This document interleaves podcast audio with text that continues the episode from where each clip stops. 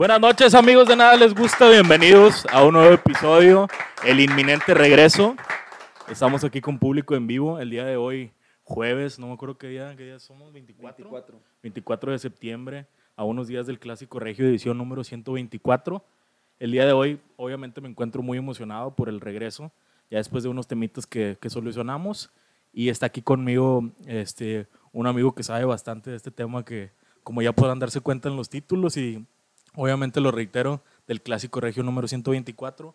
Él es Globito, Ángel Cruz Muro, ¿cómo estás, cabrón? Bienvenido de nuevo a la antesala que te vio nacer. Buenas noches, Les. Buenas noches, amigos de Nada Les Gusta. Pues bien contento de estar de regreso. Este, un capítulo más, ya perdí la cuenta de cuántos llevo aquí y de cuántos más me quedan por hacer. Este, pero pues bien contento de estar una noche más con ustedes compartiendo mesa, compartiendo los micrófonos este, y una bebida de cebada. Y eh, eso el día de hoy no va a ser lo más delicioso, lo más delicioso va a ser el tema. Este, una, un tema que pues, pues yo sí me considero muy, muy, muy, pues no sé, me gusta, me, me atrae, me, me llama. El clásico regio, vato. De mis temas favoritos, digo, toda la gente que me conoce bien o más o menos, este, saben que soy gran apasionado del fútbol de toda la vida, este, y sin duda, pues el clásico regio me, me llena mucho. El, el derby local, la rivalidad más, más arraigada que tenemos como, como afición y como equipo, ¿no? Es muy bonita, la verdad. Este, en mi punto de vista, que no he sido tan, tan fanático, tan metido en ese rollo, que nada más me ha tocado pues ver el fútbol en sí, tal cual como aficionado, se me ha hecho muy bonita. Este, he disfrutado ambos, este, ambas, ¿cómo se puede decir? Épocas doradas. Me tocó, pues desde el principio que habíamos visto, a principios de la década pasada, este, a un Rayados que era fuertísimo, que ganó todo en CONCACAF. Este, y ahorita ya con la evolución que ha tenido Tigres de esta época dorada, no sé si sea adecuado decirlo así. Este, llámese Guiñac, Sobis, todo lo que pasó en la Libertadores. Este, hoy en día, sin lugar a dudas, ha sido una, una colisión de los equipos más fuertes de Latinoamérica, sin duda.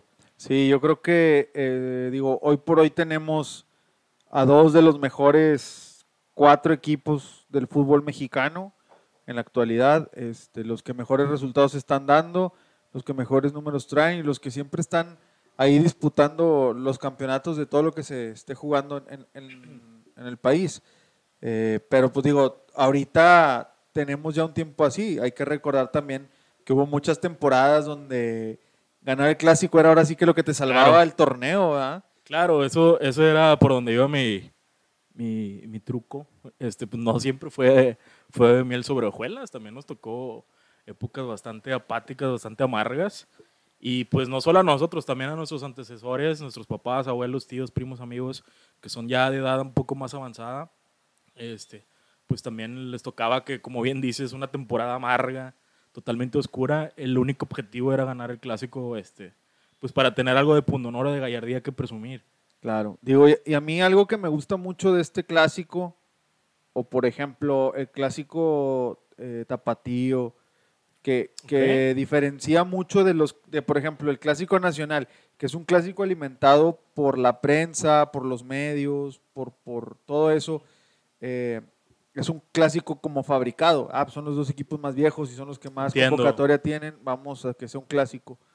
Per se, no, no- la rivalidad no nació como aquí, por ejemplo, en Tigres y Rayados, que, que es- me parece que es importante eso, que, que cuando los equipos se fundaron y empezaron a jugar no era una rivalidad realmente. ¿eh? Hay, un, hay una historia bastante, bastante grande ahí en los principios de los equipos y en los primeros clásicos donde era más un disfrute de, pues van a jugar los dos equipos de aquí. Entonces, esa rival- la rivalidad deportiva se fue gestando en el tiempo, mientras que iban pasando cosas, mientras que unos que le querían ganar al otro, etcétera. Entonces, e- eso a mí me parece que es muy enriquecedor para la cultura de un derby como este, de un Sí, partido claro. como este. Es, es como del pueblo y para el pueblo, ¿no? Este, porque como bien dices, pues el clásico nacional, este, a priori del, de lo que hemos sabido, uno que está medio inmiscuido en, en temas futbolísticos, sabemos que fue artificial, fue por televisoras, este, como bien dices, por la convocatoria que tenían esos equipos, que obviamente ya tienen más tiempo en, el máximo circuito, este, porque hay mucha gente, este, de estados que quizás no están enriquecidos en fútbol, llámese Veracruz, llámese Tamaulipas, este, que aunque no, no se sientan identificados con un club de en su pueblo o estado, pues se decantan por unos de los que dicen las televisoras equipos grandes. Claro, y, y por ejemplo, en los primeros este, partidos entre Tigres y Rayados, pues no se utilizaba tanto el término de clásico, ¿verdad? Empezó a llegar ahí en el tiempo cuando, a lo mejor después de unos 10, 15 años, quiero pensar yo, que ya, ya para la época de los 80 ya está muy gestado el clásico Claro. como tal. En la, y, y viene desde la cancha hasta la tribuna, porque ahí ves situaciones de rivalidades fuertes entre jugadores, entre, entre directores técnicos, eh, con atos de bronca y partidos más calientes que empiezan a crear eh, una especie de, vamos a decir, como de división. Sí, ¿verdad? porque antes a mí me parece que también que el grueso de la gente pues era pues juegan los dos equipos de aquí de Nuevo León y, y está bien.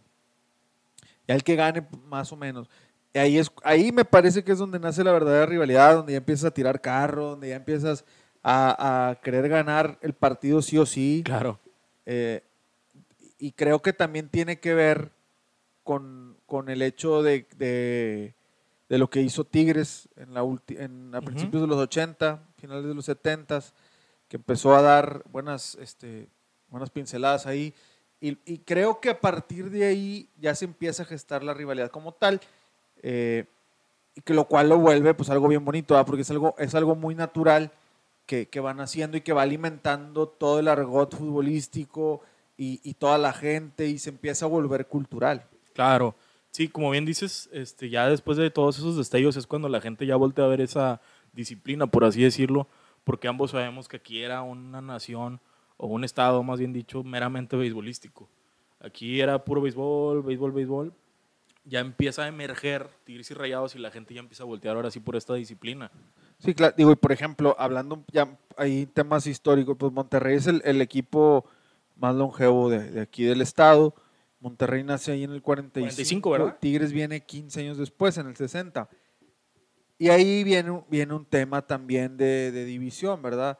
¿Por qué? Pues porque realmente toda la gente le iba, me- digo, yo quiero pensar, no, no, no, Pues no nos no estoy vivir, seguro, ¿verdad? Pero se puede intuir que si era el único equipo y era el Monterrey, el equipo de la capital, pues todo el mundo le iba al Monterrey. Claro. Lo que pasa con Tigres también, eh, digo, y, y lo de Monterrey eh, es muy honorable y el trabajo que hace Mario Castillejos, papá, el doctor Carlos Claro. Canseco, para traernos un equipo de fútbol al estado de Nuevo León y a la ciudad capital, este, es eh, de un reconocimiento bien grande, ¿no? Como dices tú, Claro. una ciudad 100% beisbolera que, que por la cercanía con Estados Unidos y por la lejanía natural que siempre hemos tenido ideológica entre Nuevo León y, y la capital de México, me parece a mí que, que le dio la fortaleza. Entonces, a mí se me hace muy, muy enriquecedor lo que, el trabajo que hizo la gente del Club de Fútbol Monterrey de traernos este equipo. Luego viene Tigres, que Tigres nace con un espíritu muy noble, me parece a mí, porque Sí, pues, es el equipo al que, que iba dirigido a la clase estudiantil y a la clase obrera. A, la clase proletaria. Y eso no lo veías tanto en México todavía, como por ejemplo en Inglaterra, que hay ciudades donde un equipo es del partido de izquierda y el otro es del Claro, partido de claro. derecha, choques ideológicos políticos que se van al fútbol. Ese tipo de cosas en México no están muy desarrolladas y me parece que aquí en Monterrey o en Guadalajara, por ejemplo, es un ejemplo bien claro que también tenemos, don- donde hay equipos que van dirigidos totalmente a la clase, eh, al proletariado, a la clase estudiantil, a la clase obrera, y que, y que su esencia per se te da a que estén en ese entorno. Por mm, eh, definición del destino, por administración de la liga, terminan siendo equipos profesionales que ya después cuando se empieza a profesionalizar un poquito más el fútbol y empieza haber esta institu- institucionalidad en el fútbol, en la formación de los clubes, pues bueno, te da eso, ¿no? Lo que tenemos hoy día en, en nuestra liga. Entonces, retomando un poquito, te digo, también me parece a mí que la división social no llega inmediatamente, se va gestando. Fue, por- fue algo que se, sí, se gestó paulatinamente, este, sin lugar a dudas. Sí, hubo gente que se empezó a identificar con una ideología y gente que se empezó a identificar con otra. Las administraciones fueron por caminos diferentes. Claro. Creo yo que el, que el Club de Fútbol Monterrey desde un principio buscó este, un objetivo en particular llegando a un nicho distinto y el equipo de Tigres creo yo que por ser de la universidad se terminó por quedar en ese otro segmento. ¿Tú qué opinas, Globo, de la gente? Obviamente, en su mayoría, este, la gente que se decanta al Club de Fútbol Monterrey, este, que tiene cierto celo o a veces hasta cierto como desprecio por decir que todo el resurgimiento de Tigres se basó en multimedios televisión. O sea, tú lo ves bien, lo ves mal, o ves que quizás sea, no sé, detestable, o hay mucha gente que así lo, lo encasilla. Pero, pero el resurgimiento, ¿estás hablando de qué épocas? Este, no sé, quizás en, a principios de los noventas, quizás, cuando Tigres apenas era un equipo medianito más o menos. Este, todos sabemos el, el descenso que fue en el 96 fue como que mucha gente se subió al barco. Lo que pasa carrito. es que, mira, eh, lo que, eh, lo que pasó ahí con Tigres es, es bien curioso. Hay que olvidar que, que Tigres en, en los, en los 70s ganó dos campeonatos de liga, ¿no? En, en 78, en el 82, a dos equipos de la capital, ¿Atlante y Pumas? Atlanta y Pumas. Este, y luego perdió una final con Cruz Azul también. Ok, Entonces, en esa época Tigres era un equipo que competía fuerte. claro. con Mateo Bravo, con Batocleti, con Lacran Jiménez, Patrulla Barbadillo, Tomás Boy, toda esa generación. De la mano del tanque Milok, ¿verdad? Con el tanque Milok. El hombre En que paz nu- descanse. en paz descanse, el gran tanque Milok, el hombre que nunca perdió un clásico. ¿no? ¿Verdad? Este, entonces, después de esa temporada, cuando, cuando, cuando Tigres hace una buena época, entonces empieza a cambiar. Digo, o sea, obviamente la generación se le termina, una cosa muy natural en el fútbol. Claro. y van cambiando las generaciones. Entonces, eh, al momento en el que Tigres se va a la segunda división, después de tres años de, de mal manejo, mala administración, también la universidad en esos años estaba en un proceso de crecimiento académico importante como institución. Eh, dejó un poquito de lado al equipo, etcétera. Entonces, Tigres se va a segunda, pero la gente nunca deja de ir al Claro. estadio, nunca deja de apoyar al equipo, de viajar, Y hasta se vio en, en las filas, de, o sea, del equipo.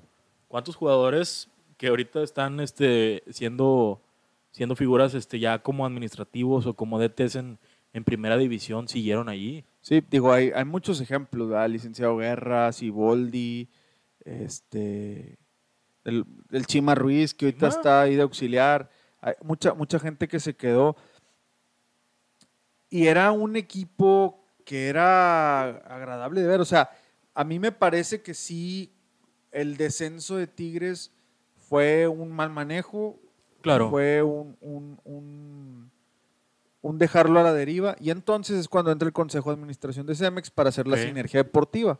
Le inyectan capital, traen varios jugadores, la Coca Mendoza, el Diablo Núñez, Nilson Ujú. Esidio.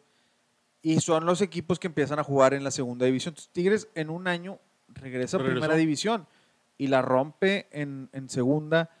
Eh, ya eran torneos cortos. Tigres gana los dos torneos. Se supone que, que jugaban el ascenso el que ganaba el, la- el invierno con, y el verano, ¿no? O sea, que sería la apertura y clausura ahorita. Sí. Tigres gana los dos y como quiera le ponen a jugar otro partido contra Correcaminos que lo gana y, y regresa. Entonces, te digo, es, es curioso porque tú puedes decir, el resurgimiento del equipo fue por, por, por ejemplo, te comentabas de multimedios. Pues yo creo que Multimedios aprovechó un, un producto que estaba Que era muy vendible, bien. ¿no? Era muy vendible Tigres porque ninguna otra televisora quería pasar partidos de segunda división en ese tiempo, ¿verdad? Entonces, me parece que va un poquito por ahí el asunto. E igual, este, en temas de detractores, yo he platicado con mucha gente, más que nada mis amigos ahí del centro del país. Te lo digo así en, en, en tema tal cual como lo dicen. Pues sí, este, con billetes, ¿quién no puede hacer un buen equipo? Pero oye, para hacer eh, un buen equipo y que te volteen a ver y dar billetes también habla mucho de la afición.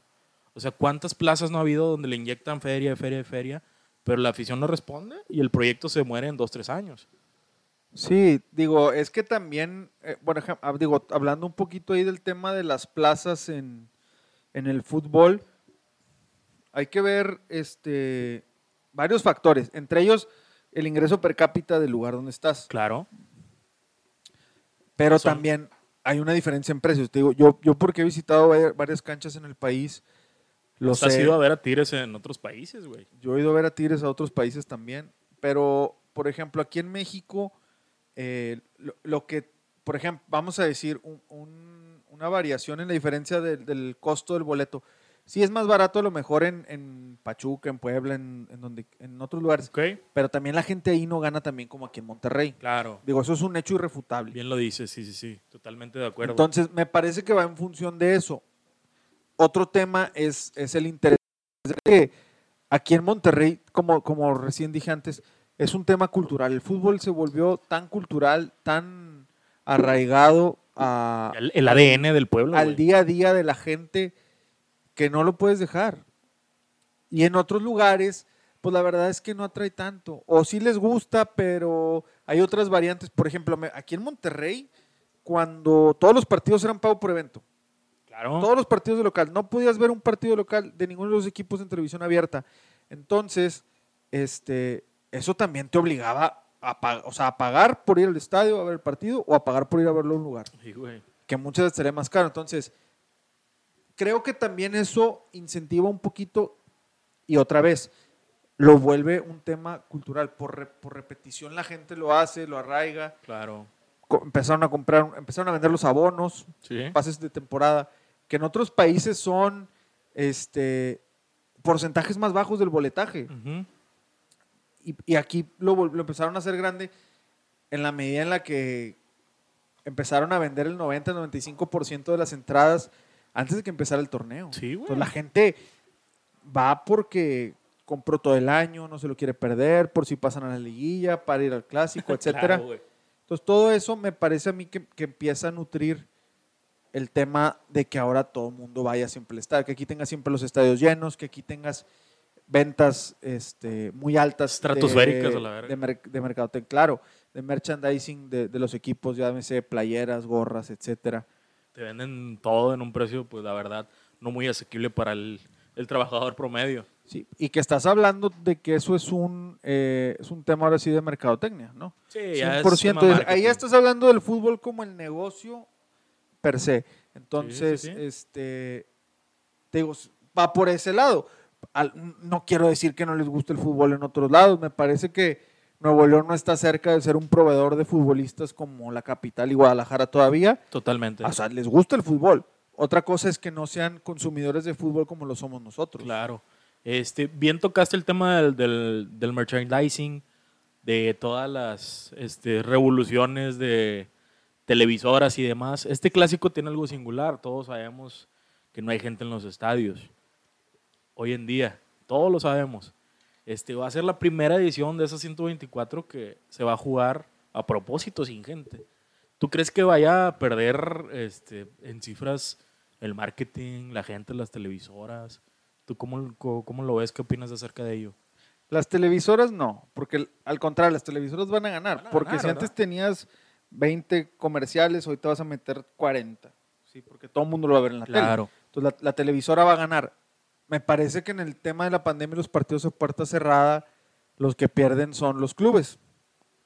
Sí. Porque pues ellos este, están dejando de cobrar un boletaje, están dejando de recibir eh, el porcentaje de los patrocinadores, Claro. llamándose cervezas, refrescos, alimentos, etcétera.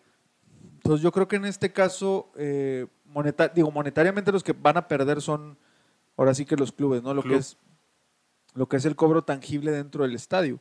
Eh, Todo, todo ese ar- argot, todo ese mercado que hay claro. alrededor, ¿verdad? Digo, los patrocinadores van a seguir vendiendo la cervecera, las botanas. etc. La gente no va a dejar de ver el partido, de hacer carne asada, de tomar cerveza. Ahora más, digo, que tienes que estar en, en la casa haciéndolo con esta pandemia. Entonces te digo, yo, yo en el- por ese lado creo que en general los clubes van a estar perdiendo dinero en Claro. este- en este, mientras no se pueda estar llevando gente a los estadios. Oye, fíjate, ya hablando de temas gubernamentales aquí en Nuevo León, yo vi inteligente el movimiento de que ya hayan abierto los, los este, bares, los restaurantes. Se me había olvidado que en este mes había clásico, o sea, fue como que un movimiento con dolo inteligente. Sí, sí, de- digo, definitivamente el tema de la apertura este, Iba por ahí. iba por ese lado. Digo, y hablando un poquito nada más del, del tema de la pandemia que ya lo hemos tocado aquí por, Chingo de por veces. todo el tiempo que hemos estado. Este, yo cuando recién empezó, y creo que aquí lo platicamos, y yo les dije, güey, lo que va a pasar es que vamos a terminar chocando contra un contagio este, de rebaño. Y, no te lo dicen, pero según los informes oficiales creo que fue lo que terminó pasando. Abrieron y abrieron y abrieron y la curva fue subiendo indistintamente así, cuando, desde que estuvo todo cerrado, Claro. con aperturas y no aperturas. Entonces, al final de cuentas se murió el que se tenía que morir y aquí estamos los que tenemos que seguir. Y ahorita va para abajo la curva con todo abierto y con toda la gente en la calle, etcétera. Pero bueno, digo, ese es, ese es Eso otro un, tema. un tema bastante ya epidemiológico. Sí, pero hablando del tema de, de, por ejemplo, ahora sí que Ya, ya tomando temas actuales. del- de, lo que vemos ahorita en el clásico, eh, pues digo, ya los equipos nos, nos están acostumbrando a verlos más seguido en eliminatorias Claro. directas entre sí. Y, y ese es el, el, Porque- el que traía preparado. Porque, por ejemplo, en, en- da- si vamos a hablar de liguillas, pues desde el 2000, a 20 hace 20 años, los equipos regios ahí están. Tigres perdidos con Pachuca, Claro. Monterrey fue y ganó este, la de Morelia, y luego lo eliminó el Santos en semifinal. Y, y ahí están los dos. Perdieron una con Toluca medio ahí, medio. En el 2005 Nebulosa, perdió Monterrey, ¿verdad? una isla de las tarjetas amarillas de Chiquimarco, sí, pinche tarjetas rojas. Marco. Este, luego ya Tigres vino, bueno, luego Monterrey fue su mejor época. Fue la alza. 2009-2010. Hizo, hizo por ahí dos campeonatos y ganó las tres con CACAF. Perdió otra final contra el Santos. Luego Tigres ganó, Ah, sí, tienes razón. ganó el campeonato después de 30 años. Y, y entonces nos empezamos a acercar. Habíamos tenido un episodio en el 2003 cuando Monterrey fue campeón, eliminó a Tigres en semifinal. Sí, sí, sí, sí, recuerdo. Este, que el, el 4-1 que le ganó en el, en el universitario. Fue la de Oscar Daud, ¿no? Que Fue la de Oscar Daud. Ese y el, gol y es el de gol de- Daud. y el gol del Brinquitos Fernández, medio extraño. Paz descanse, don Robert, un, un gran gestor del clásico regio. Oye, Eh, un, un catalizador de toda esta toda esta fiebre, ¿no? De regiomontana del Me fútbol. parece que él entendió muy bien, él, él no siendo oriundo de esta tierra, él era De de, León, León, ¿verdad? de León, de León, Guanajuato. Este, No sabía, güey. él entendió muy bien el concepto, él lo fue gestando, lo fue entendiendo. Don Robert era un comentarista de espectáculos. No mames. cuando llegó a Monterrey. Entonces, él, te digo, y eh, eh, por eso te digo, la rivalidad se fue gestando en el tiempo. Claro. No jugaron el primer clásico y dijeron, ah, tienes contra Rayados y es el rival y la chingada. No, eso no pasó. Claro. O sea, la rivalidad se fue dando en el tiempo. Entonces, don Robert me parece a mí que entendió muy bien cómo era la dinámica de la estructura social de Nuevo León en el aspecto futbolístico. Sí, Y- claro. Y, sí, digo, como dices un catalizador. Digo, él cada clásico lo hacía diferente y Sí, especial. güey. Siempre sabía cuándo criticar a quién, cuándo pegarle a este, cuándo alabar al otro. Una, un carisma increíble Claro. Sí, sí, sí. y un chicharrón De madre. espectacular. Nadie en el fútbol mexicano ha No- tenido ese no le llega ni a los talones Jamás, nadie, y nadie lo va a tener Sí, claro. este, en, mucho- muchos años. Entonces, eh, te digo, pues por ahí en las liguillas eh, Monterrey elimina a Tigres esa y queda campeón. Luego en el 2005 Monterrey vuelve a eliminar a Tigres en la liguilla, en el gol del Guille Franco, Sí, claro. con, con La- la, la punta, del pie. Claro. Este, Y que, se quedó en el que camino. Tigres Rayados. se quedó ahí cerquita, ¿eh? una patada. ese- y es lo que te digo, es lo que tienen los clásicos. En ese partido, Walter Gaitán va a encarar solo al arquero y Herbiti va y le pega una patada por la espalda y lo tumba y se va expulsado y no juega la ida a la final. Que esa es la que termina perdiendo Monterrey con, Contra Toluca. con Toluca. Y así te empiezas a encontrar, por ejemplo, antes de la época muy brillante de, de- de los dos equipos o de la época ganadora, tenemos muchas historias en el clásico que son dignas de recordar y que te empiezan a hacer mucho más folclórico, por así decirlo, o mucho más engrandecedor el tema del, del- del partido clásico. Ajá. Por ahí tienes este, el gol del Tintán Ramírez, Sí, el 3 a 3, claro. cuando, o cuando entra el Messi Acuña, Messi con. Tigres, o sea, co- cosas así, ¿no? yo, Muy- recuerdo muy por allá del simpáticas. 2009, 2010 una pifia de, de este cabrón de Jesús Molina, que dejó solo a Chupete. Que se la, perdió a Chupete, Sí. se la dio a Chupete. Chupete se quitó a, ¿Quién era el ro- Juninho. Neta, A sí. Juninho, se quitó a Juninho y metió su primer gol en clásicos. Ese fue el primer gol de Chupete en clásicos. ¿Quién era el portero en ese entonces? Era, si no me Ed- equivoco, Palos. Palos, ya era Palos. O no era Cirilo todavía. No, güey. s- no, ya era Enrique Palos. Me Sí, parece. sí recuerdo ese, el molinazo, decían. ese. Eh, y le costó a Molina su puesto Sí, en Tigres. sí, güey, que, madre. que, que Tuca Ferretti ya no lo quería en el equipo y lo corrió. Otra, el- la bronca que tuvieron allá en la época Miloc, en el tecnológico, que se pelearon. Ah, sí, este, dale, dale. Esa es una anécdota también bien importante, el clásico de la amistad. Era un partido amistoso. Ah, sí. Era llamado el clásico de la amistad, era para recaudar fondos para, para la beneficencia y terminaron agarrándose chingazos No los mames, jugadores. güey. Sí, terminaron el vestidor. Este, correteados y cuanta madre. Por ahí en los noventas también hay un clásico bueno donde, donde el Guille Rivarola de Monterrey se termina agarrando a chingazos también con los jugadores de Tigres, Claro, hay fotos, la- hay fotos de patadas y vergazos duros, así Sí, sí, con sí, dolo. o sea, hay, hay- historia de jugadores calientes en, en el clásico que han terminado en los chingazos. O sea, sí, sí, sí.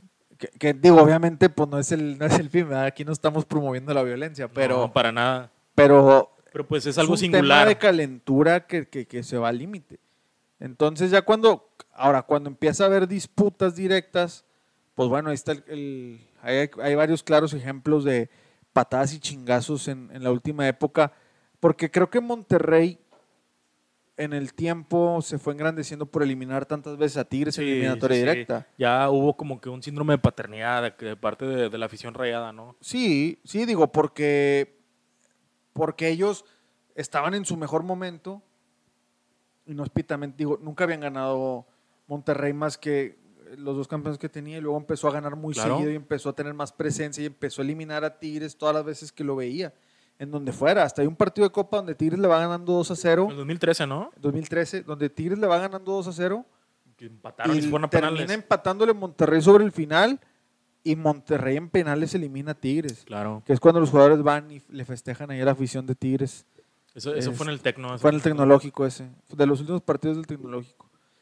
Eh, Claro. Me acuerdo que ese día cuando salimos de ahí, la gente que estaba enfrente, no, bueno, digo, Libres y Locos siempre, o la afición visitante siempre estuvo al lado de, de- en la esquina de preferente. Ya ves que era una herradura Sí. en la esquina de preferente.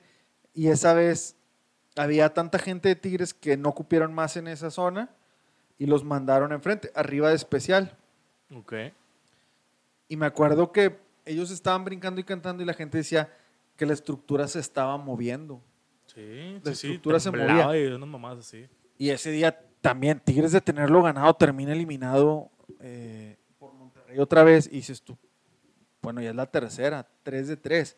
Luego viene la siguiente, en otros cuartos de final, cuando viene el rebanón de Jiménez, que Ok, Tigres fue en- estaba... eh, fue en mayo del 2013, ¿no? Esa fue seguidita.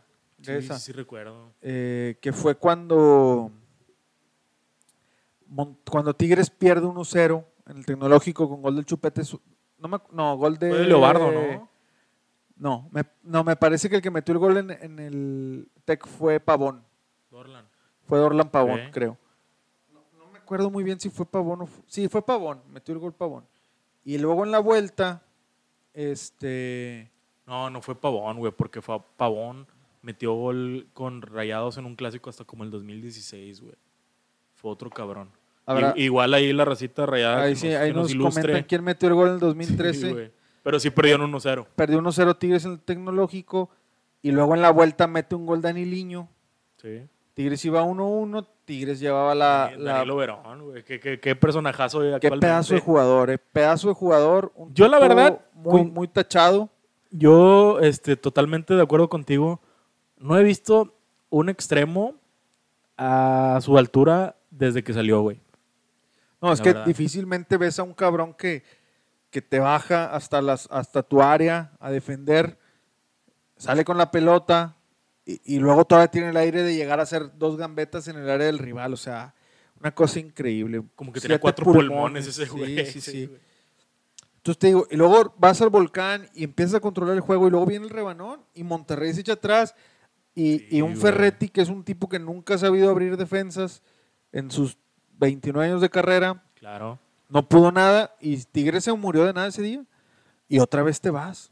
Te vas y con un sabor de que mordiste el polo bien culero. Entonces, eh, y un Tigres que estaba fuerte, ¿eh? porque, claro, venía porque venía de, de haber sido campeón 2011 y que estaba todavía nutrido de Recuerdo que en jugadores. 2002 hicieron buena Conca Champions. Todavía hicieron eliminó buen Seattle año. Saunders, ¿no? No, en 2002 hicieron un papelón en Seattle, Sí. cuando el Tuca Ferretti mandó otra vez a toda la banca y Claro. Sí, no, no, fue un desmadre. Este. Entonces te digo, ahí, en- ahí empiezas a ver que pues, Monterrey siempre te elimina. To- Por ejemplo, cuando viene eh, la final, la primera final regia en la liga, ahí le, pues, 2017. le costó mucho a le costó mucho a Monterrey esa eliminación. Oye, ¿no? este, ya, tomando el tema de Rayados en ese 2017, Rayados era una puta máquina de hacer goles, güey. Fue mejor ofensiva, mejor defensiva, campeón goleador. Este, creo que el, en cuartos eliminaron a Atlas, luego fue Morelia y los hicieron mierda, güey. O sea, tal cual, güey. Monterrey llegó a la final de vuelta con un promedio de goles a favor de 2 y goles en contra punto cinco. Sí, o O sea, sea, era un equipo que en la estadística y en la mesa ibas a su cancha y sí o sí te metía dos goles claro. o más y no le podías meter ni uno por partido en promedio. Claro. Entonces, eh, ese día el partido pues, fue, fue muy disputado. Monterrey empezó ganando. Tigres muy apegado a su esquema. Este, ahí tocando, yendo, intentando. Entonces, vienen los dos goles. Y a mí, a, mí, a mí la impresión que me da es que en el momento, pues Tigres debió haber ido a buscar el 3. Sí, sí, sí, sí, porque totalmente. tenía las tablas para ir a hacerlo. Te voy a decir por qué. Porque era un equipo muy ofensivo Monterrey. Claro. Y un equipo que ya estaba abierto y que ya estaba yendo a buscarlo. Claro, se tenía que morir de algo. Monterrey me parece a mí que sí, ya, este, pues sí se murió de algo, buscándolo, lo intentó y tal. Murió en la raya. Pero me parece a mí que, que Tigres supo sacarle el partido al final del día. Sí, canchereó. Al final Tigres, Tigres canchereó. Sí, digo, Tigres, Tigres salió a hacer un, un esquema de juego distinto, algo que no le ve. ¿Por qué? Son de esos destellos. No, porque también técnico, ¿no? aparte estás contra un equipo que no está acostumbrado a ir perdiendo. Claro, claro. O sea, tenía todo en contra. Ese Monterrey no sabía perder. O sea, o no, más bien no sabía ir No sabe- no sabía ir perdiendo. perdiendo. Entonces, me- a mí me parece que, que va por ese lado. O sea, yo sí sentí en algún momento del partido que Monterrey estaba buscando el tercer gol sin haber metido el segundo. Claro. Y yo vi a Tigres muy sereno en los momentos en los que debía de estarlo. Oye, y este, mucha gente, incluso nosotros, dejamos a un lado la final de ida del 2017, que fue a cero grados, menos dos grados. Menos dos grados, que estaba cayendo nieve. que fue el 1 Aguanieve. güey. Este, que ese día Ener Valencia se eh, forjó todos los, los pantalones y tamaños, güey. Y se mandó a una panenca No, que... ese- No mames, güey, sin precedentes, güey. Ese partido también por cosas del fútbol, por cosas del fútbol, Monterrey no se fue abajo en el marcador. Tigres igualmente. De ir perdiendo, piden el penal. Valencia lo panenca hace uno de los goles que van a ser más recordados en la historia del clásico. pasó de lanza, güey. Y Tigres hizo muy buen juego. O sea, me parece a mí que ese Tigres mereció más, un golecito más al menos. Pero bueno, digo, las cosas fueron así. Luego viene la vuelta, Tigres lo saca. Y, y ese fue un hito para, para nuestro clásico. ¿verdad? Después de ahí, pues las cosas fueron, fueron cambiando. Luego, ¿Tú, cómo viviste a tú. Tigre? ¿Cómo viviste ese 10, 12, 17? güey? no, pues. eh, ¿Sentiste un alivio, güey? Mucho nervio. Pues más que un alivio, la felicidad. O sea, siempre lo que tú quieres. Yo, bueno, al, menos en, en lo particular, yo lo que siempre quiero es ver a Tigres ganar, verlo Claro. campeón, verlo arriba, sea quien sea el rival.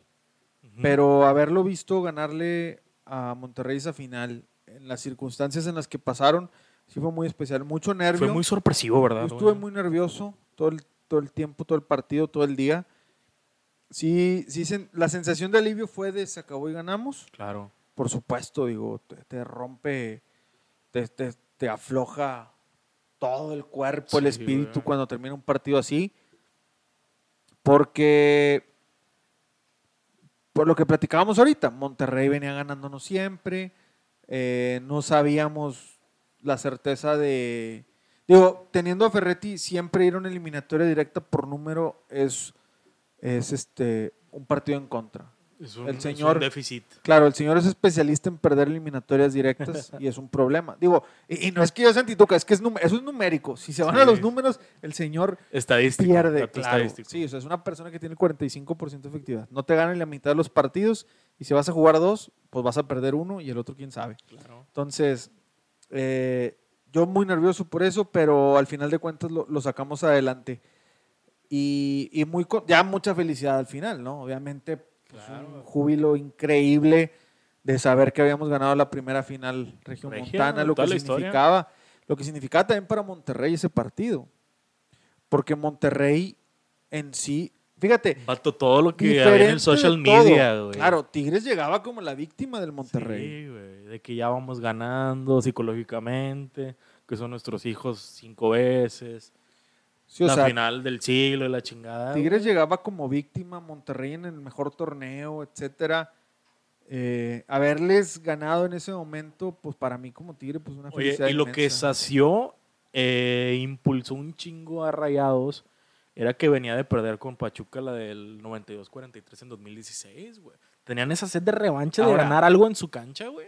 También esa, eh, Amplificada. ese tema, por ejemplo, para Monterrey es complicado porque ellos teniendo mejores equipos en- y estando en mejor momento que sus dos rivales en esos, en esos dos partidos, en esos dos muy finales, parecido.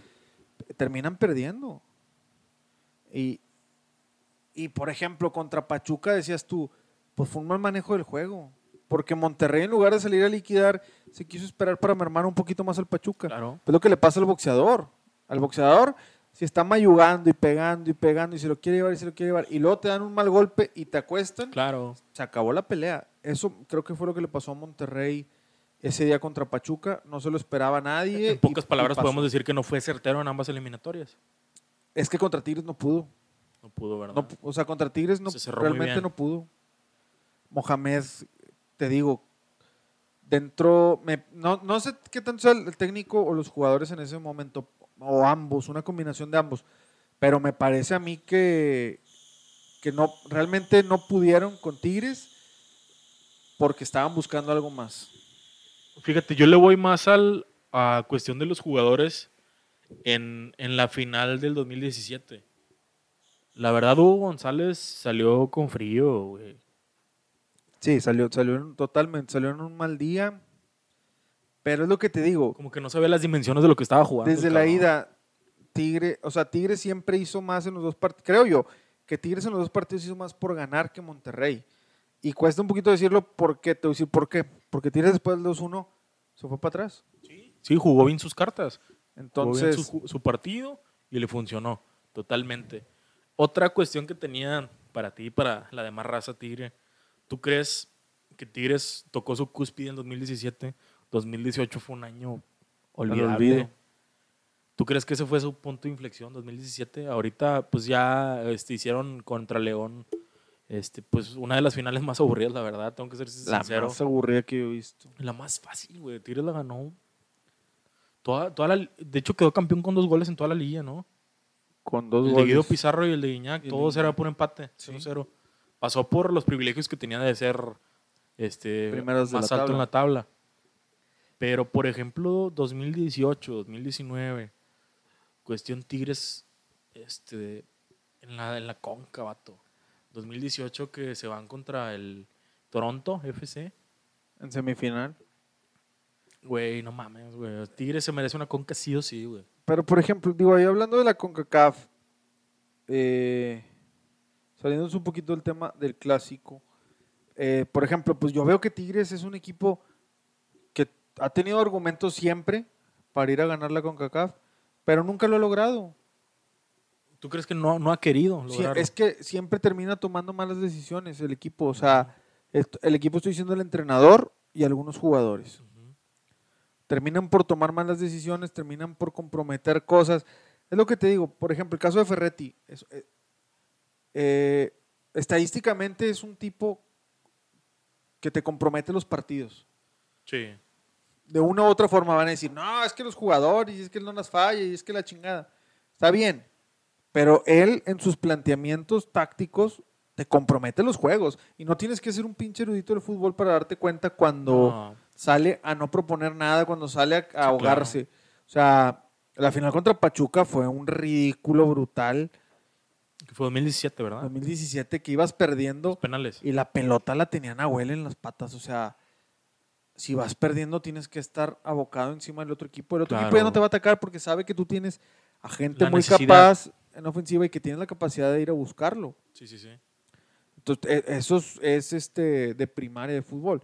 Entonces, te digo, a mí me parece que el tema de la CONCACAF se le ha negado a Tigres por, por esos temas. Eh, ahora, Ferretti no es el tipo más ambicioso. Por ahí decían hace poquito que cumplió Claro. su aniversario.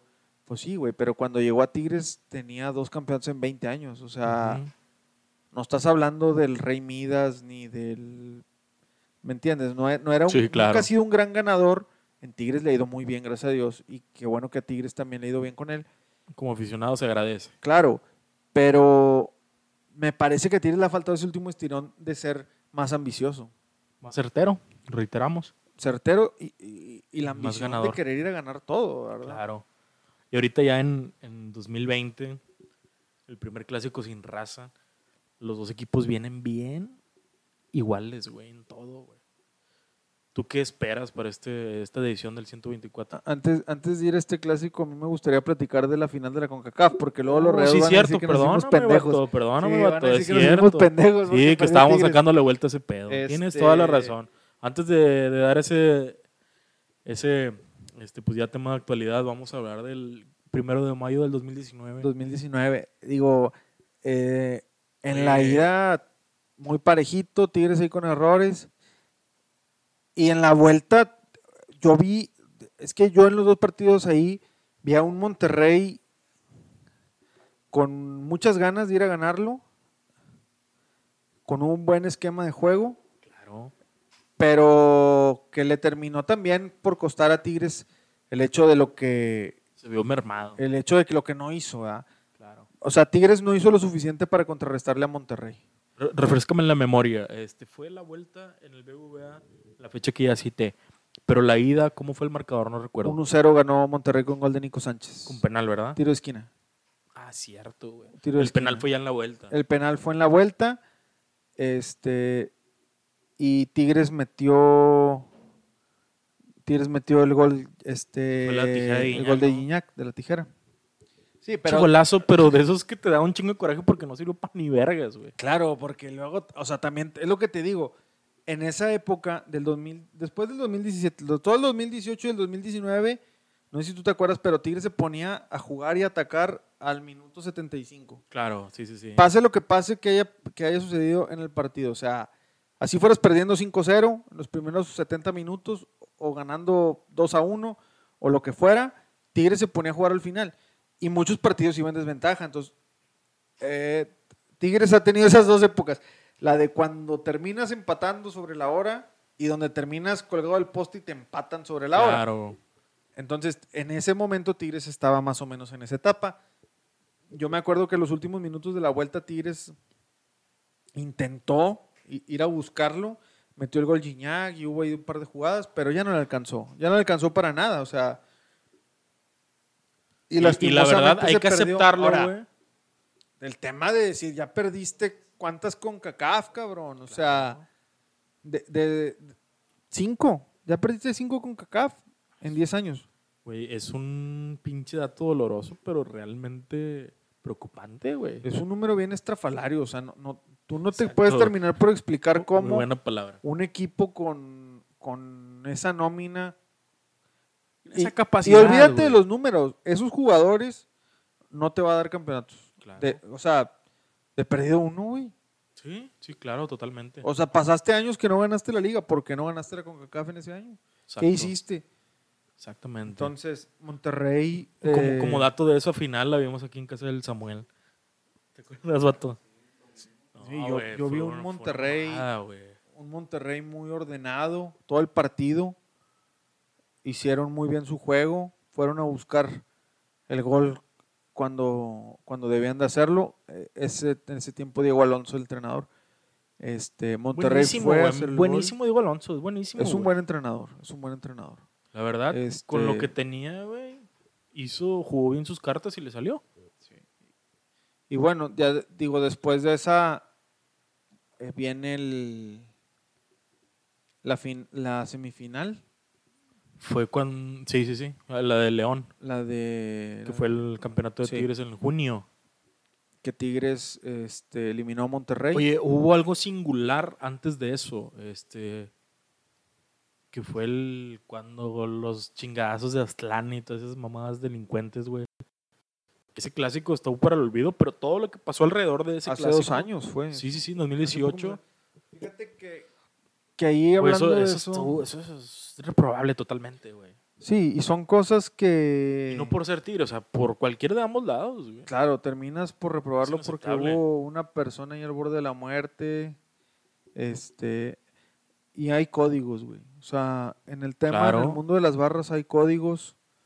No puedes tú salir a hacer lo que hicieron ellos. Y no, Hay y digo, hay no por ser ser yo tigre. Hay que hacer énfasis, este, tú estuviste como barrista. Ya nos habías dicho otras bambalinas y dijiste que lo tocáramos en algún... Sí, yo, yo estuve estuve 10 años militando activamente en Libres y Locos. De, bueno, no- digo, no los 10 activo, porque empecé muy chico a los 12, Ujú. pero, pero estuve ahí un tiempo. Y entonces te digo, o sea, hay códigos para entender que, que- que te vas a pelear en la calle y que hay un límite. O sea, eh, obviamente también muy reprobable. Ya hablando de un tema de barras, Claro. como, como, como barristas, qué mal la gente de Tigres que abandonó a su compañero Sí. en las circunstancias en las que lo dejaron, porque todos corrieron y se fueron y lo dejaron solo. Y, y hay códigos no escritos que te dicen que no puedes abandonar tú a tu compañero de barra así.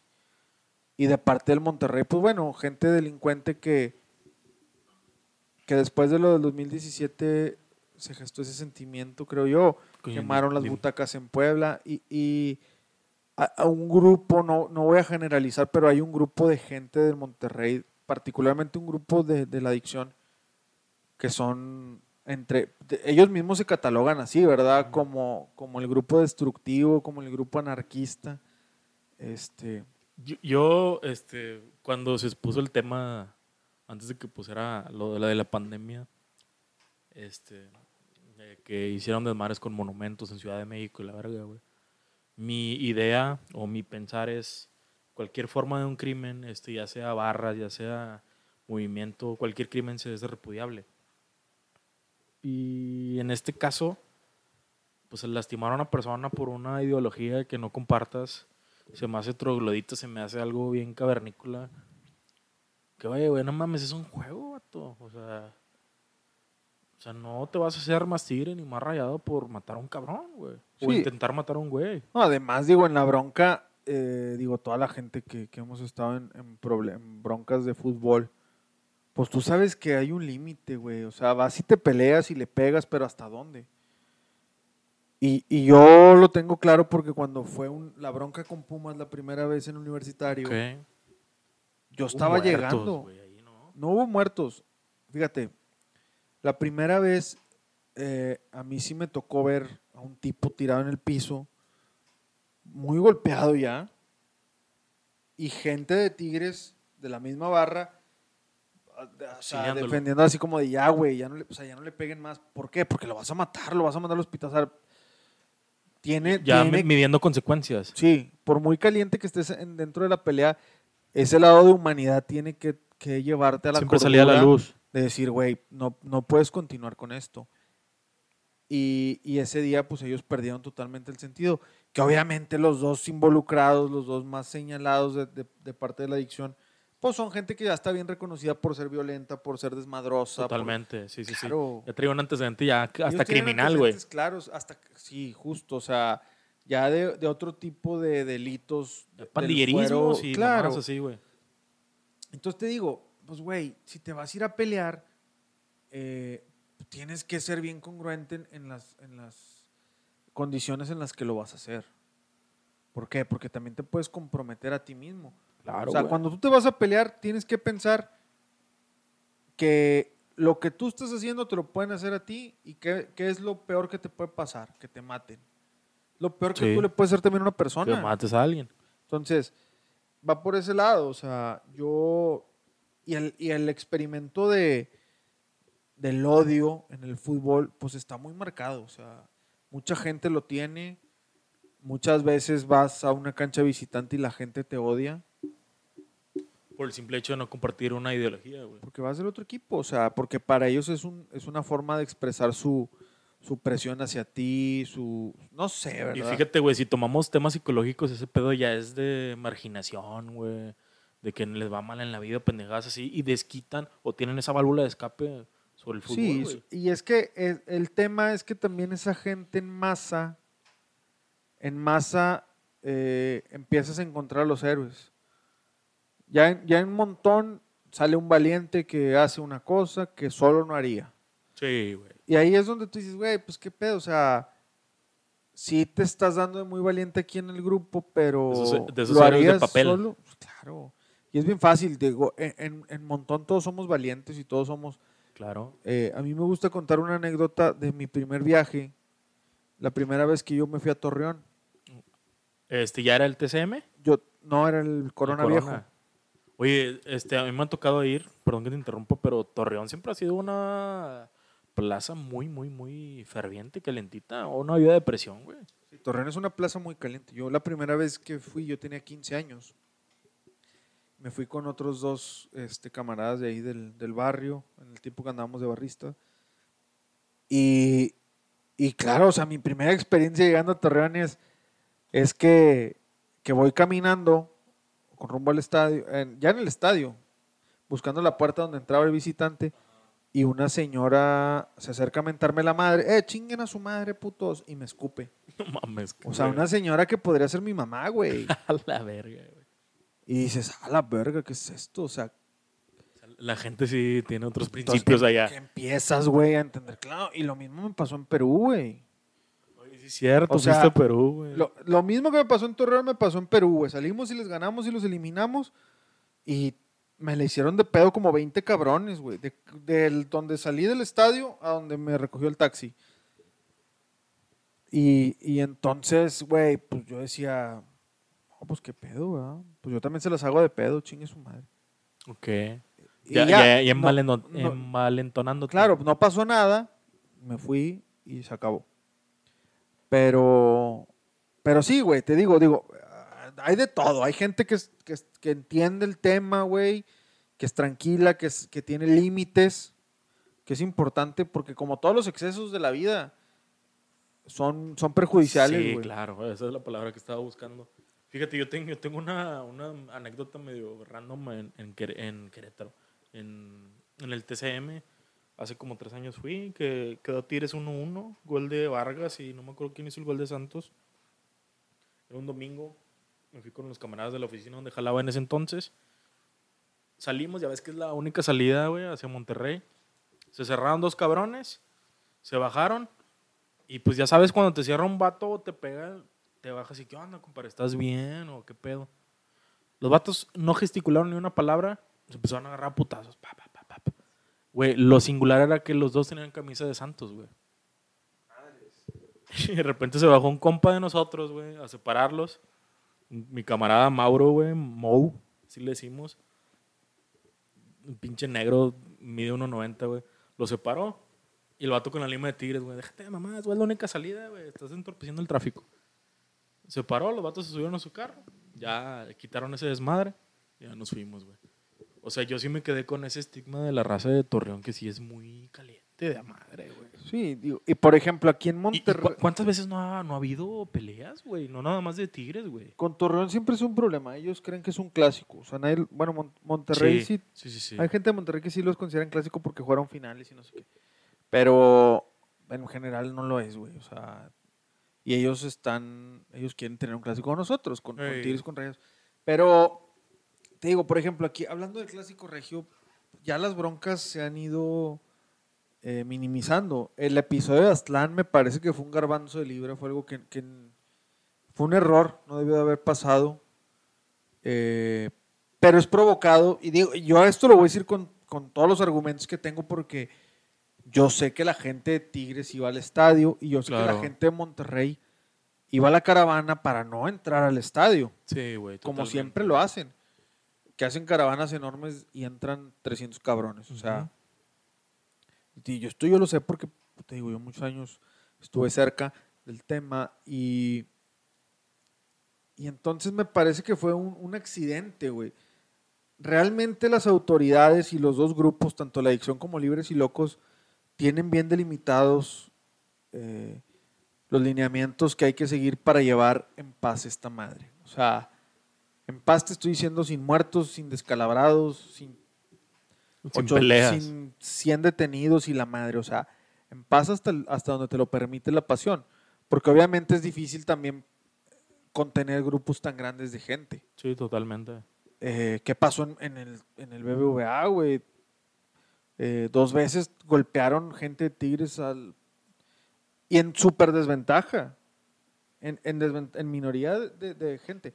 A mí, y yo- no tocamos ese tema que cuando fue la primera eliminación que hizo Tigres Rayados en 2017, también según eh, había presuntos homicidios y Fue pendejadas. un desmadre, güey. Yo estuve ahí en el estadio eh, y en la salida, güey, fue un desmadre. O sea, no te puedo explicar yo la cantidad de, de gente peleándose, peleándose entre ellos. Entre- eh, o sea, fue un desmadre, güey. Mismo que lo que pasó, digo, yo he estado en, en varios episodios en el universitario, en lo del Diablito, y cuando fue el Toluca. pedo, el pedo contra Toluca, güey. O sea, desmadres totalmente generalizados. Que dices, tú- es lo que te digo, güey, cuesta mucho, cuesta mucho contener. Dile, dile al Sammy que quieres otra chévere, no hay pedo. son- porque son grupos grandes, güey. Pues es un chingo de gente, güey. Estás ya hablando de grupos. masas, ya cuando hablas de más de 200 personas. Si aquí, güey, se me hace que entre los cuatro no nos ponemos de acuerdo ahorita en algo. Sí, Ya estás hablando de un grupo de 5, de, de 500, de 5 mil o la Ya madre. necesitas una mamada de antimotines, no una es muy- pendejada Es así, muy difícil, güey. Es muy difícil contenerlo. Entonces, la, va a haber un cabrón que, que se vuelva loco, Ajá. que vaya y tire un chingazo, que le pegue a un policía o la madre, o que no le gustó lo que dijo el de lado, güey. A Sí, todos de nos ha pasado. Y Entre se- los mismos Y también se hay- hace un desmadre. Entonces, eh, en ese sentido, pues me parece a mí que es, que es algo difícil de contener, pero que al final de cuentas el clásico de nosotros sí se ha limitado mucho. No hemos tenido tantas broncas como en otros países, como en otros Sí, estadios, güey, no como en otras ciudades. Gracias a- al, al Dios que sea de tu, de tu predilección, no ha habido tantas tu tragedias, preferencia. Perfecto, Globo. Muy Este, verga, güey, yo creo que ahí nomás ya para... ¿Cuánto tiempo llevamos? ¿Ya me quieren correr, va? Ojetes. No, güey, pero vamos a hablar ya ahora sí de lo, actu- lo actual, güey. Ahora, yo creo que ahora sí podemos empezar a hablar de, de lo que viene para el sábado. Viene Este- enrachado, güey. Eh, bien enrachado, sí, cuéntalo. Y, y también ahí hablando del, del tema del odio y de la actualidad, güey, pues ver cómo en otras plazas eh, les, ya les molesta, güey, que los equipos Ya regiomontanos hasta la estén prensa es destacando. sí, güey. Sí, la prensa hasta, hasta despectiva, güey. Ah, pinches equipos y la madre. Pues, güey, es que las cosas cambian. O sea, el fútbol ha evolucionado en el tiempo. Ahora, ni modo que digas, güey, que nuestra liga tiene dos, de 150, 200 años como en Europa. Güey. O sea, el fútbol ha evolucionado, güey. Y los equipos que se han ido forjando, se han forjado en décadas, realmente. Pumas, Claro. Cruz Azul, eh, Chivas, en los 50. El único grande es el América que siempre ha estado, siempre ha ganado, Y etc. sus números lo dicen, güey. Claro, y hay un odio muy generalizado. ¿Por qué, güey? Porque desde siempre ellos saben, y siempre se ha visto a nivel nacional, que esta plaza es futbolera. Que aquí el fútbol se respira, que aquí se consume, que aquí se mueve Que aquí muy vende. fuerte. Que aquí vende mucho más, que aquí el fútbol es más que en otros lados Claro. para la gente.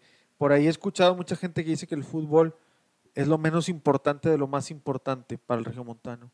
Y otros que dicen que el fútbol es lo más importante de lo menos importante.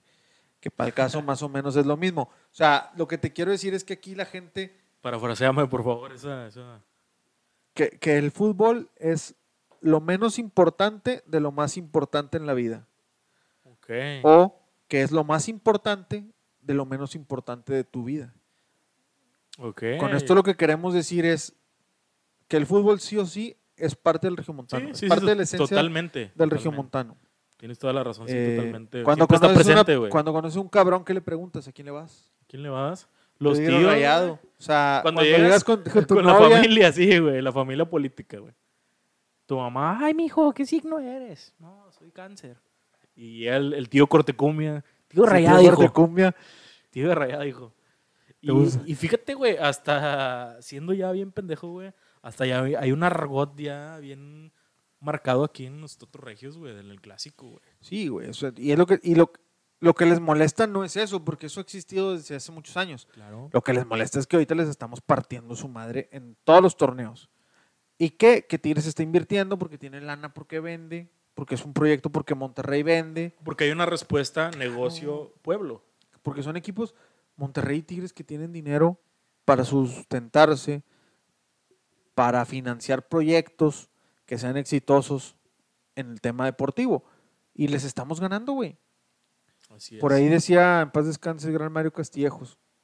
Mi marito Castillejos. querísimo. eh, te digo, hijo de, de- de Mario Castillejos, que fue precursor del Club de Fútbol Monterrey, que gracias, digo, a él le debemos mucho de tener fútbol en la ciudad, en Rayados, por supuesto, y él decía, los equipos regios ya levantaron la mano, y para que se las bajen, va a estar cabrón. Va a ser cabrón. Y sí es cierto, güey. O sea, hoy por hoy los proyectos son exitosos porque, porque le han apostado, porque los han sabido ejecutar. Y, y difícilmente el desinterés que hay por el fútbol allá en, el- en otros lados va a venir a, a tumbarnos. A competir sí, Sí. pero difícilmente van a, van a eliminarnos ahorita de, de ir a buscarlo. Del mapa del radar. Ahora, ahora ya a- a- este, aterrizándole un poquito a lo que viene para este sábado. Ahora sí. Faltan menos de dos días. Tigres viene bien, bien enrachado. Viene de dos victorias, si no me equivoco. Y este Rayados viene de. Este va a perder uno de sus defensas titulares, que es César Montes, güey. El cachorro Mont por digo, Monterrey este año no lo ha pasado bien. El, Ha sido uno de los peores, güey. el torneo pasado que no terminó, no ganó ni un juego. Ahorita creo que lleva Como dos tres apenas. partidos ganados. Cuatro partidos. Creo que este, si gana, sería su quinto. Lleva cuatro partidos ganados. Entonces, eh, pues no sé, cabrón. Digo, un clásico siempre es un juego diferente. Monterrey. punto y aparte. güey. Monterrey me parece que es un rival muy peligroso porque no tiene nada que perder. Porque esta vez vamos a calificar a la liguilla muchos equipos por el formato. Ah, lo, lo que hablábamos el, el último episodio otro de fútbol, güey. Claro, del desmadre que hicieron en la liga. Entonces, Monterrey es un equipo, cabaret, es un equipo peligroso porque es un equipo que no tiene nada que perder. A Mohamed no lo van a correr si pierde el sábado. No, nunca, güey. Entonces, Ah, le, le va- le apuesta a ir otra vez. A lo mejor no, a lo mejor no tanto, pero en cierta medida para Monterrey ganar el clásico sería salvar el torneo. Oye, para toda la racita rayada que hubo una especulación de que Funes Mori puede, ya por la nueva regla, este, ser convocado a la selección mexicana, güey. Ya tiene todos los requisitos. Este, yo la verdad no Pero es que veo no gran lo- necesidad, güey. No tiene hay, cupo, hay buenos jugadores. No tiene cupo. Vas a llegar a Qatar con Raúl Jiménez y JJ Macías. Y el fútbol más. moderno se juega con un delantero, entonces ya tienes dos cabrones. O sea, no necesitas. Y, y el hijo de del Chaco Jiménez. Santiago, Santi San- Jiménez. Santi Jiménez, este, se va, se- digo, yo le veo tablas. Entonces te digo, lo de Funes Mori, pues está bien. A lo, a lo mejor pudiera alcanzar convocatoria en eliminatorias, un amistoso o algo, pero, pero ya hablar de más, pues lo veo difícil. Lo veo difícil porque también sus condiciones me parece Pues que... es un delantero que necesitemos en la selección, güey. No, digo, tiene, tiene- es lo que te digo, tienes otros jugadores. Este, ¿Sabes quién me gusta un chingo y no tiene nada de reflectores para la selección? Henry Martin del América, güey. ¿Qué tiene que hacer ese cabrón para ser convocado, güey? Es que es un tipo cumplidor, güey, pero, pero el pe- es lo que te digo. Si ahorita juegas con un solo delantero, Ujú. Pues necesitas un vato que tenga gol. Sí, totalmente. O sea, porque la selección va a llegar a Qatar, si es que calificamos, no va a pasar un accidente. Una tragedia. Este, y tienes que llevar a, a- a un tipo que te meta todos los goles. Entonces te digo, yo no le veo, no le veo a Funes Mori tablas. Ahorita Monterrey creo que es un equipo intermitente, güey. Ha Sí, dado partidos claro. buenos y partidos malos. Pero así como puedes salir y ganarle, güey, puedes salir y darte una chinga. O sea, me parece un equipo peligroso para el clásico Tigres. Lo veo como siempre, güey, un equipo muy estructurado, muy cuadrado. Ahora le vi una variante muy cabrona de juego. Oye, me gustó mucho, ¿eh? Platicando que- un poquito también ya de la... de- a digo, a mí me caga Ferretti, güey, lo tengo que admitir. Sí, sí, para toda la audiencia. Pero obviamente, güey, no, no soy un pinche loco que lo critica por criticar. Tiene sus argumentos. El tipo le queda contrato hasta junio. Entonces él está buscando la renovación. Eh, El cambio, los cambios que hizo, lamentablemente se lesionó Aquino y entró Fulgencio y metió al Diente López. Cuando estaban jugando Fulgencio, Leo y el Diente, güey, Se vio una Tigres revolución, tenía güey. una dinámica de juego puta, güey, que no había visto. No veíamos desde un chingo. Es un chingo que no. Desde los mejores Damián, Lobos y Daniliño, güey. A huevo, sí, sí, sí. O sea, una pinche velocidad y una dinámica de juego. Oye, y- el, el- el- el el- hijo del Filiful. El tipo este, el, Qué el- chulada, padre. El rayito Fulgencio, o sea, descarado, desbordando. Sí, güey. Leo Fernández es, es un vato que no le importa nada, pisa la pelota, se quita uno, se quita el otro, cambia de juego. Y el Diente López, que creo que en su mejor exposición de fútbol eh, es un jugadorazo digno de Europa. Yo te lo digo porque yo lo vi en, en Inter de Porto Alegre un tiempo con, Sí. con Rafa Sobis y, y, y- y sin Sobis. A Es ese güey le tocó jugar con De Alessandro. En- en- Sí, sí, claro, claro, sí. Sí, no, un ti- un tipo que sabe jugar al fútbol, muy, muy, muy bueno, con muchas capacidades. Y ya se ha visto. To- Es lo que te digo. ¿Hasta dónde, güey, fue la revolución de estos tres cabrones que Guiñac se, no se veía, güey? Sí. Guiñac sí, se estaba quedando, se, Se vio quedando como en, que, oye. en pedazos no, del campo porque estos güeyes estaban haciendo un desmadre. Yo lo que vi fue que, oye, güey, estos vatos ya no juegan para mí. Que era la otra cara que tenía Tigres. de jugar para Guiñac. Sí, güey, que era Que, que por supuesto jugar para Guiñac es garantía. El tipo es, es un... Si no la aprovechas, eres un pendejo. güey. Sí, claro. Y ahorita, imagínate, güey, que metas a dos o tres cabrones que te están revolucionando el juego, abres más a la defensa, Guiñac se queda más solo, güey. Todas las que toca te las va a colgar. Claro, Pues claro, ¿por qué? Porque estos güeyes están corriendo, Guiñac no tiene que salir del área. totalmente. Cuando llegue la pelota va, va a mojar. Que cuántas, cuántas pelotas hemos visto que Guiñac las pelea y las pide casi casi en media cancha, güey. Sí, pero también, digo, ¿en, en qué situación de juego lo, lo, lo haces, verdad? Tigres no es un equipo que salga a ganar 3 a 0 como, como otros. Eh, Tigres es un equipo que sale y mete un gol y se espera y ve, y si mete el segundo bien, y si no, pues chinga tu madre, tú no vas a meter gol. Que en cuestión de espectáculo es bastante...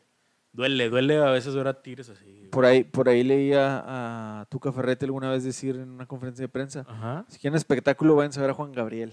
Sí, sí, sí recuerdo, güey, Este, cuando dijo esa y no necesitas, no, claro, güey, a mí no me interesa que el, que el fútbol de Tigres sea espectacular. Es efectivo, No más, mete, güey. sí, claro, Que sea mete, efectivo, güey. Claro, y, y si quieres hacerlo este, metódico, pues güey, si- ¿cuántos goles te meten por partido? No, pues uno, pues tú mete dos, cabrón. Claro. ¿Por qué metes uno y te esperas? Entonces, yo veo, yo veo que si Monterrey sale a trabar el mediocampo, creo que por ahí puede ir la estrategia de Monterrey. Que le trabe el mediocampo a Tigres, lo ahogue y le quite la pelota, Monterrey puede ganar. Monterrey puede hacer más Quitando- Quitándole fútbol. pelota a Tigres. Tiene que trabar el mediocampo. Pero a base de pelotazos y desplazamientos lo veo complicado. Y de parte de Tigres, creo que sí tiene que hacer algo fuera del cuadro o esperar a que Iñak meta un gol. Ok. Que se saque de la chistera una y la haga. Este, pero sí creo que en el esquema, güey, para sacarlo de, de- de- del- de lo, de lo que todos esperan, para sacar la bola del cuadro, como dicen en el béisbol, Tigres tiene que salir a buscar este, una variante importante Claro. de juego que le dé argumentos, güey, para ir a apretar el partido, para ponerlo en la zona del campo que le conviene y para ir a manejarlo. Entonces, yo creo que el partido va a estar trabadito. Eh, yo veo, yo sí veo que Tigres gane, porque, porque Tigres es un equipo que se empieza a enrachar sobre el final del torneo. Sí, claro, ya tiene como que... Porque ya lo veo más aceitado. Ya sabe el flujo del en torneo, ritmo, ¿no? Claro, veo a la defensa un poquito más sólida ya. Sí, en este momento yo que- veo, que yo veo a, Carlos Salcedo lo veo más maduro, güey. Carlos Salcedo lateral está muy bien. La, la, la- la línea de 5 o, o la línea de tres centrales a mí no me gusta mucho, no me convence. Que tenga ahí a, a Pizarro muy metido atrás. Pero creo que en cierta proporción te ayuda porque Carioca es un vato muy fluido y, y Pizarro es un tipo muy detenido. Entonces, yo sí, como todos los clásicos, eh, difícil de presupuestarlo, difícil de, de pronosticar, pero sí veo que, yo sí creo que Tigres lo puede ganar. Así Sí. como te dije ahorita, creo que tiene las tablas para, Yo también, siendo para tácticamente salir a hacer el partido. sí, yo también pienso que Tigres lo puede ganar por este cómo está jugando y demás, pero creo que van a ser 2-1, 3-2. güey. Sí, partidito de un gol, partidito de un gol. Yo también güey. lo veo así. No, no me espero nada estrafalario, ni una goleada, ni nada. Eh, y, y la gente, digo, es un clásico que se va a vivir distinto.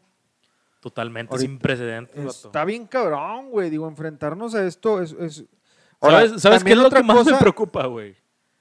Que va a ser por Fox Sports y Fox Sports nos tiene una tendencia de transmisiones de la verga, güey. Te invito, te invito a mi casa, tengo tu DN USA. Ay, gente. Eh, este, y va a quedar en la historia. Va a quedar en, en la historia el clásico de la pandemia, güey. Sí, Entonces, a también, digo, todos vamos a recordar. ¿Qué vas a recordar? ¿El clásico 1? ¿El clásico 100? ¿Las finales? Y ¿Y el el, de la clásico de la pandemia, pandemia, güey? Puta, pues claro, todo el mundo se va a acordar en 20 o 30 años del clásico según la pandemia.